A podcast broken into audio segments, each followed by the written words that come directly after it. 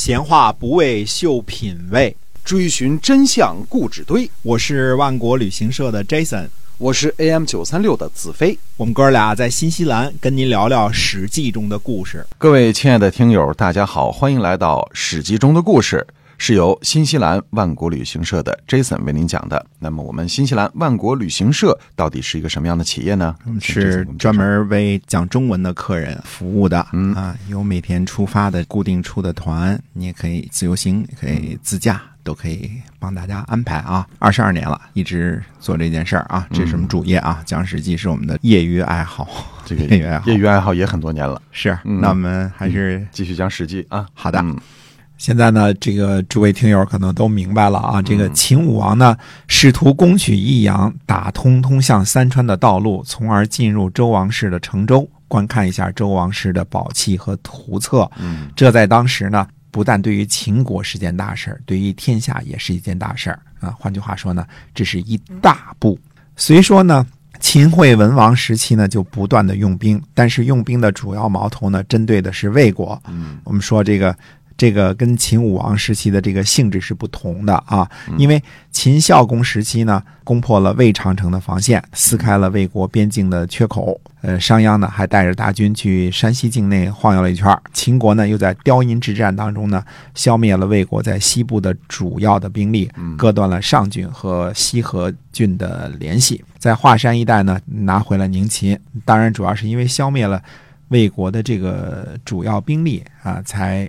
宁秦呢，才被献给秦国。嗯，那在华阴啊、华山一带啊，还有呢，什么西河郡啊、河西郡，最后呢也被迫割让给了这个秦国。啊，上郡呢就别说了啊，因为西边的两个郡等于都丢了。然后呢，嗯，宁秦呢还有什么呢？还有很重要，它占有了一个可以对魏国呢实行攻击的突击点。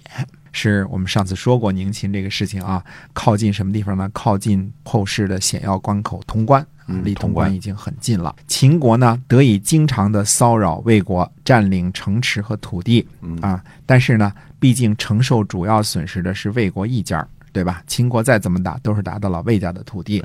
那个时候呢，由于这个魏惠王啊，曾经啊，前些年的时候，就是魏惠王前期的时候啊。东征西讨，南征北战，嗯，在诸侯之间呢，并不怎么让人待见。那他这个谁都打嘛，对吧？东南西北都打嘛，呃，包括什么楚国、赵国、齐国，呃，这个韩国、宋国是吧？秦国，他他他打了一圈嘛，他转着圈的打啊。那么秦国呢，在胖揍魏国的时候呢，其实其他的诸侯们都可能在旁边拍手称快的居多啊，旁边打太平拳的也不少，对啊。而很少认为说秦国会攻击魏国之外的其他国家，有深谋远虑的诸侯呢，并不是很多。而公孙衍呢，无疑是算是个有深谋远远虑的战略家。嗯，所以呢，公孙衍策划呢，五国相望。啊，那么秦国呢就不得不有所顾忌。我们前面说过啊，五国相望，针对的对象是东边的齐国、南边的楚国以及西边的秦国。所以这个合纵政策在诞生之初呢，并不是单纯的针对秦国的。嗯啊，那大家说了，为什么历史上这些事儿都没说呀？因为有这个苏秦和张仪这个这个前面那个列传啊，在在那儿摆着呢。呃。说了这个事儿呢，等于那就是假的了，对吧？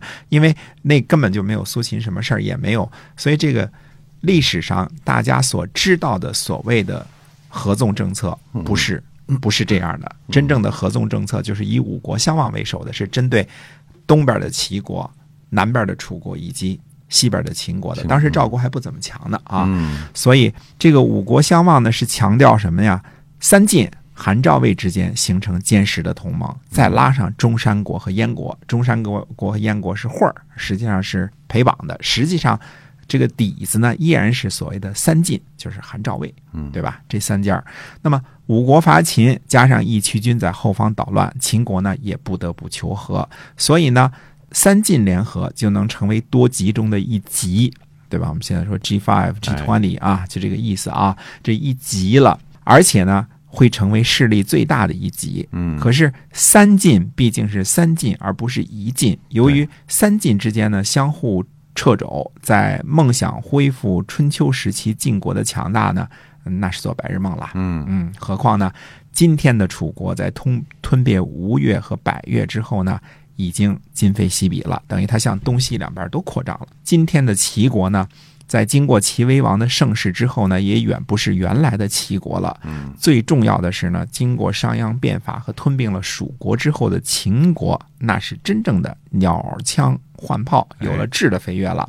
所以到了秦惠文君的后期呢，也也就是说，为了呢把矛头指向多管闲事的齐国，趁机呢。呃，欺负欺负楚国，嗯哎，拿回了汉中和这个商巫之地，进一步呢扩展自己的地盘儿啊，还有这个蜀国啊。而秦武王的想法呢，现在呢更进了一步，准备按照张仪说的，要挟天子按图计去周王室的老巢，呃，成州晃悠晃悠啊。而如果是打通前往三川的道路呢，横在大陆上的绊脚石益阳必须不惜代价拿下啊，这是秦武王的逻辑啊，大家看清楚了啊。嗯如果进攻韩国的益阳只不不只是这个动了韩国，而是动了天下的利益，所以必须得做一些外交上的准备。那么秦武王呢，第一步就是派甘茂、向寿出使魏国，求得魏国的同意啊，和魏国联合。因为魏国呢，自从这个魏惠王后期呢，对于秦国就采取的是绥靖政策，嗯尽力讨好，甚至不惜呢献出上郡、河西郡和宁秦这些战略要地啊。从魏惠王那时候起呢，就接受原来的秦国高级谋臣，诸如公孙衍和张仪这些，同时在魏国做官，也是尽量想同秦国怎么样啊，搞好关系。是不想和秦国开战了，确实是打不过啊。嗯魏武卒竟然厉，虽然厉害，但是商鞅这个练出来的更厉害，是吧？哎，哎，商鞅这个变法之后，这个秦国确实不一样了啊。没错，那么楚国的心思呢，和魏国呢差不多，与秦国呢打了两仗之后呢，损兵折将割地赔款，也领教了秦国军队的厉害，和秦国呢也是能不打尽量不打。嗯那么秦国呢也向楚国派出了使者，要求楚国呢支持秦国对于韩国的军事行动。其实呢，秦国对于魏国的这个魏国和楚国的这个要求呢很低，只要不出兵帮助韩国就行了，保持中立就已经很不错了。呃，只要你不言声，我们就自己踏踏实实打韩国。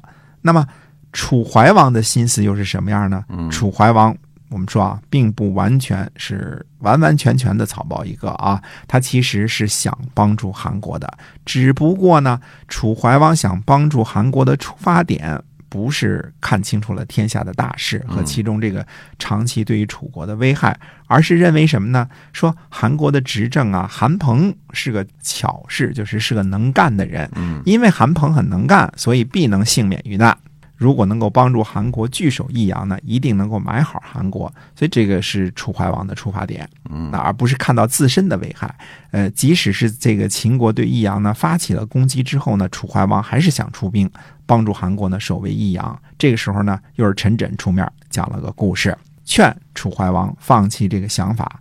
陈轸说呢，如今山泽中的野兽没有比麋鹿更狡猾的了。麋鹿呢，知道猎人张开大网，就把麋鹿呢赶进网去。嗯于是呢，麋鹿呢就掉过头来跑去顶人。这样呢，经过多次之后呢，猎人呢就了解到他们狡诈的习性，就举着网伪装前进。